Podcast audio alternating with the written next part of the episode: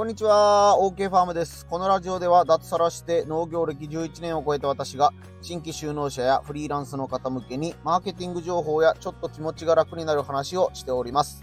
はい、今回はですね、コメント返しを含めて、えー、自分の加工品に対しての、えー、撤退理由みたいなね、あの失敗談みたいなものをお話ししていこうと思います。はい、えーと、2、3週間ぐらい前の放送回ですかね。品揃えの全く変わらない雑貨になっちゃダメという放送で。まあ、あのね、去年と同じことをするんじゃなくて、新しいことをどんどんチャレンジしていった方がいいですよっていう感じでね。あの、品揃えが全く変わらないお店みたいなになったら、えー、リピーターが増えませんよねっていうお話をしたんですけども、それに対して電気仕掛けさんがコメントをくださってます。えー、ごぼう茶って製造コスト高いのかしら？ごぼう茶好きでよく飲んでるので、ということでね、えー、いつもありがとうございます。たくさん来てもらってありがとうございます。えっ、ー、と、まあ、ごぼう茶ね、あの、健康にいいみたいな感じで、広島県にはごぼう茶のかなり大きい会社、味関さんっていうのがあったりしてね、結構盛り上がってたりもするんですけども、先にこのご質問に回答しておくと、うん、製造コストとしては結構安いと思います。特殊な機材がいらなかったりとか、乾燥機とかもね、あの、天日干しでなんとかできる、えー、ものなので、えー、加工品の中ではかなり製造コストが低いものだと思います。この製造コストが低いものなんですけども、えー、自分はうまくいかなかったというお話を今からしていこうと思います。ぜひ最後までお聞きください。はい、今回の見出しはですね、えー、3つ挙げるとすると、ごぼう茶製造は割とお手軽、シンプル。えー、2つ目が、最大のネックは人件費、えー、セルフブラック企業として頑張ってましたというお話です。3つ目、採算が合うかどうかのチェック方法は外注できるか。この3つを軸にお話ししていこうと思います。はい、加工品というとですね、えー、いろいろと難しいとか、すごい機械代がかかるとか、初期投資がかかるみたいに思ってらっしゃる方もいると思うんですけども、えー、保健所、まあ自治体によってね、あの違うんですけども、保健所の方がえー、すごく簡単に言うと、食中毒リスクの低いものについてはあまり厳しくないです。えー、ごぼう茶で言うとですね、生のごぼうを洗って刻んで乾燥させて火を通してっていうことなので、原料がもう本当にごぼうだけなんですよね。あの、裏書きみたいなところも自分で作ったんですけど、えー、ごぼう100%、過去東広島産みたいなのの一言で終わっちゃうんですよ。で、これに一つでも何か違うものを混ぜるということになると、加工の意味合いが、えー、なんていうんですかね、賞味期限じゃなかった。食中毒リスクが高まるということで、専用の厨房施設を作ってくださいということで、えー、どこかでね、あの、キッチンのある、えー、お店というか施設を、加工施設みたいなところを借りないといけないとか、自宅のキッチンとは別に、えー、料理ができる場所を作らないといけないみたいな感じで、えー、なんかね、あの、初期投資がすごいかかったりします。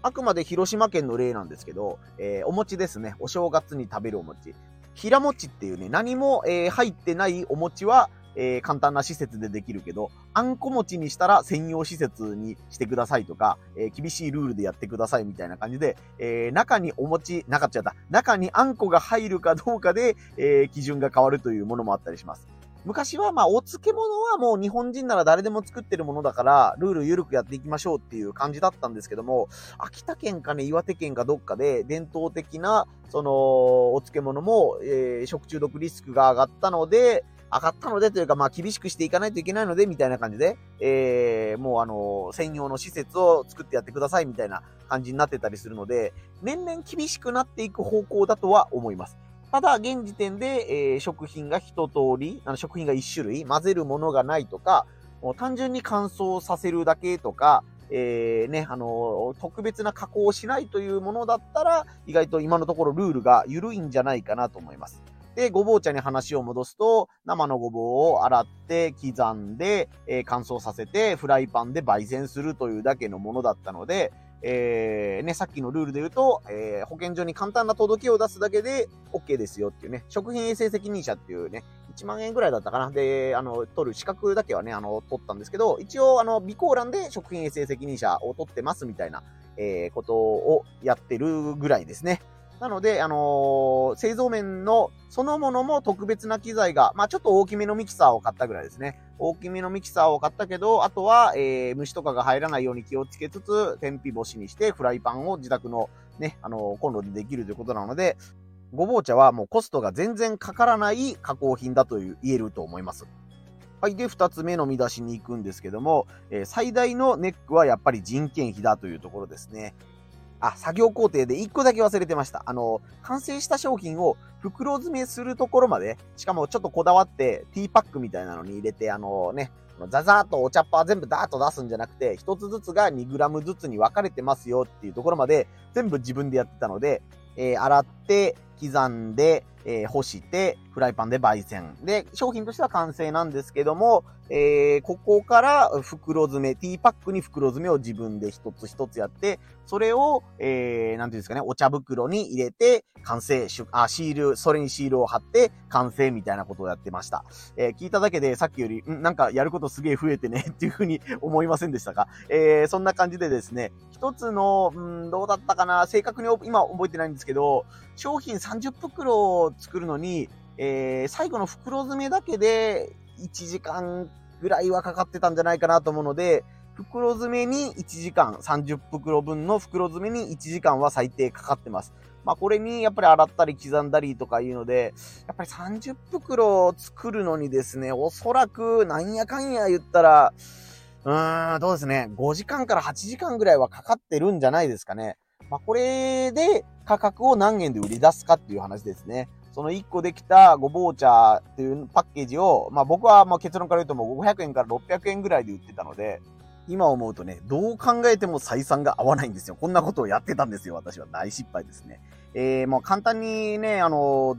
ざっくり計算だけお伝えすると、まあ、さっき言った30袋の商品を、まあ、あのすごいスムーズにいったとして5時間でできたと仮定します。それでも、えっ、ー、と、時給5時間に対して、まあね、あの人件費をえー、安くても1000円と見ると、人件費だけで5000円かかってるっていう計算になります。肝心の商品の方を500円かける、えー、30セット売ったとして1万5000円。で、産直だと手数料が2割ぐらい取れる、取られるので、えー、やっぱりね、手元に残るお金としては1万2000円ぐらいになります。ここからさっきの人件費まず5000円を引かないといけないよっていうのと、30袋分の、えー、乾燥剤ですとか、えー、お茶袋の台とか、ね、あのコンロで使ったガス台とか、えー、生のごぼうをね、あの、乾燥させるための原料の代金とかを引いたら、本当ね、手元に残るのはこれ何十円か何百円かで、っていう状態です。すでにですね。で、さっき言った、えー、5時間っていうのがスムーズに終わらなかった、えー、5時間が6時間になった、8時間になったっていうだけで、すでにもう、ー、ね、あの、プラスマイナスゼロとかトントンの、えー、レベルですね。えー、で、そして時給がさっき1000円っていう風に軽く言ったんですけども、1000円って言ったらね、あのー、この、この時給でやってくださる方がいるかどうかと言ったら、ちょっともう怪しいレベルにね、この2023年ではなってきてますので、じゃあ時給を1200円にしましょうかとか、1500円にしましょうかって言った時点に、もうこれは赤字ラインです。どう考えても赤字ラインです。なので、僕がもしそのごぼう茶で生き残りたかったら、えー、500円で売ってた商品を1000円で売る必要があったんじゃないかなと思います。すごいざっくり計算してですね。なので、そのね、あの、スーパーとかね、あの、ドラッグストアに行ったら、広島のアジカンさんっていうところが出してる、すごいね、あの、広告費とかをかけてるごぼう茶っていうのが、えー、僕と同じぐらいか、ちょっと安いぐらいで400円、500円とかで売ってる商品のところに向けて僕は1000円で出して、その1000円と500円のこだわりの違いは何なんだっていうのがきっちり説明できたら、それでも売れたかもしれないんですけども、正直そこまでの差別化も難しかったので、結局はやっぱり、うん、このごぼう茶、うん、採算が合わないというか、自分が疲れて、本当大変なことになっちゃうみたいなね、あの、野菜を収穫、ごぼうの畑仕事が終わった後に、夜な夜なフライパンを、えー、振り回すみたいな、あの、コンロ で焙煎しないといけないみたいな日々がね、一時続いたので、これは無理だなと思って諦めました。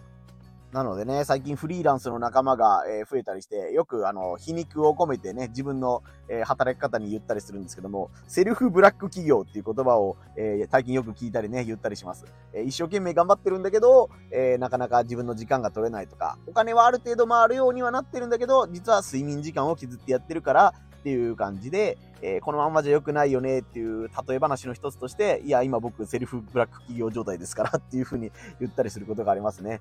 農家もやっぱり天候とかと戦う仕事なので、えー、ね、あのー、なんとしても今日中にやり終えないといけないというか、明日じゃダメだみたいなことがあったりすると思うので、えー、そこら辺はね、逆にあの、慣れてらっしゃる方も多いと思うんですけども、まあ、体調面とか、ね、これが継続できるのかということを考えると、やっぱり、えー、ね、あの、続けていけるという意味で負担のない設計にしておいた方がいいんじゃないかなと思います。で、ポイント2つ目とちょっと被るんですけど、3つ目のテーマが、えー、採算が合うかどうかのチェック方法は外注できるかというところです。えー、この事業が今うまくいっているのかどうかなということで、ごぼう茶をやめるかどうか悩んだ。まあ、な、いや、悩んだというかもうやめようというか、もうこれは無理だと思ってやめたんですけど、それの基準の一つが、えー、他の方にもね、アドバイスしていただいたし、自分でも痛感したんですけど、外注できるか、他の人に全部丸投げして、それが採算が合うかというところです。もしさっき言ったごぼうの根付けですとか、ね、あの、何か機械を、えー、一個大きいのを買って、えー、ごぼう茶を作るすごいマシーンがあるぞということになってですね、え、5時間かかっていたものが1時間でできるようになったよという状態にもし持っていけたらですね、採算が合うようになっていたと思います。となると、あの、僕は、あの、そのごぼう茶事業から全然撤退してというか、なんかごぼう茶の発注を、そのね、近所の人でもいいですし、ごぼう茶を作っている会社さんでもいいんですけども、そこに発注するだけで、えっ、ー、と、ごぼう茶の商品が手元に残るっていう状態が、えー、作ることができたら、えー、そのごぼう茶事業は続ける価値があったんじゃないかなというふうに思います。なので、えー、外注して誰かに全て作ってもらうっていうところ、まあ、せめて自分のところまで商品が届く。まあ、配送は自分でやるけど、えー、作ることはもう全部お任せするっていう状態にして、えー、商品が、え利益が取れるかというのが一つの基準になると思います。まあ、まさにね、私が今やってるごぼう茶は失敗したんですけども、今、ね、第2弾かな、えー、バリバリごぼうっていうごぼうのお菓子を、あられを売ってるんですけども、これはお菓子工場さんにもうお菓子を全部作ってもらっています。えー、なので自分としては、えー、生のごぼうはね、もちろん用意しないといけないんですけども、お菓子工場さんにお菓子の製造代金を払っても、えー、道の駅とかで自分の希望する価格で売れたら、ちゃんと利益が出てるよっていう感じですね。もし、まあ自分で、えー、このお菓子を作るっていう、えー、施設とか技術があれば、もう少し安くする方法も見えてくるかもしれないんですけども、やっぱりそれにはね、すごい初期投資がかかったりとか、そのお菓子を作るスタッフさんを今度雇ったり、教育したりっていうね、あの、目に見えにくい、え資金も含めていろいろかかってくるので、やっぱりそれはまだ今の時点では得策ではないなということなので、もうお菓子をすべて外注して作ってもらっています。まあ、なのでね、時々、やっぱり、あの、希望した日時に商品が届かないとか、え、いうね、あの、も、どかしい気持ちになることはあるんですけども、ちゃんと頼めばね、商品が、えー、希望した時期に届くっていうのが基本にあるので、えー、夜鍋して自分でね、あの、フライパンを振っていたあの頃に比べると、えー、ストレスなく加工品を、えー、加工品の販売を続けることができています。なのでやっぱり知らないうちでね、自分が動いてる時間っていうのにすごいお金がかかってるんですよね。あのー、ちょっと5分10分自分がやるからいいやと思って頑張ってるんですけども、その5分10分が積み重ねたら、この商品が出来上がるまでに、実は何時間も手をかけていたということになるし、えー、商品を作るために知らないところで、えー、ね、電気代がかかっている、ガス代がかかっているとかいうところも見て、えー、やっぱりね、値決めとかをしないと、値段付けとかをしないといけないと思うので、えー、本当の意味でね、全部外注して丸投げして利益が取れる事業なのかどうかというのは、えー、もしあなたが加工品とかね、別の事業をやる、例えばま民泊をやるとか、ね、あの、レストランを作るとかなんかいろいろあると思いますけど、自分がやってたら採算が合うのに、人に任せた途端に採算が合わないということは、何か、えー、自分の時給を換算していないとか、えー、目に見えない、えー、ね、あのお金がどこかにかかっているというね、あの、良くない前兆だと思うので、外注してとりあえずプラスマイナスがプラスになっているという状況を確認できたら、えー、どんどんその授業を計測していけばいいかなと思います。マイナスになってたら値段を上げるとか、ね、工程を、えー、簡単にする、なんか手抜きをするみたいに聞こえるかもしれないですけど、いらない作業は省くとか、ね、クオリティをちょっと下げてでも、えー、量が出せるようにするみたいなことを考えないといけないのかなと思います。はい。ということで、今回は、えー、加工品について、自分のごぼう茶を撤退した話について、えー、お話をしてみました。コメントくださった電気仕掛けさんありがとうございました。えー、最後に宣伝と雑談です。これから脱サラして農家になりたい方、フリーランスで仕事をしたい方に向けて情報発信をしています。音声配信や SNS のフォローぜひよろしくお願いいたします。いや、やっぱりね、もうごぼう茶から撤退して多分もう4年か5年かぐらい経つんですけども、コメントいただくと思い出すもんですね。ああ、この夜な夜なフライパン振るの大変だったなとか、もうちまちまちまちま 2g ずつ測って袋にね、あのー、このお茶を詰めるのが大変だったなということを、え、あんだけ辛かったのにいつの間にか忘れてるもんだなと思いますね。え、やっぱりこうやって自分が今までに何でしんどかったのかとかね、え、失敗してきたのかっていうのを振り返ると、今の自分がやっていることのね、再確認もできたりするし、なかなかいいなと思いましたので、えー、何かね、気になることとかコメントとかありましたらお気軽にお寄せください。はい、最後までお聴きいただきありがとうございました。OK ファームでした。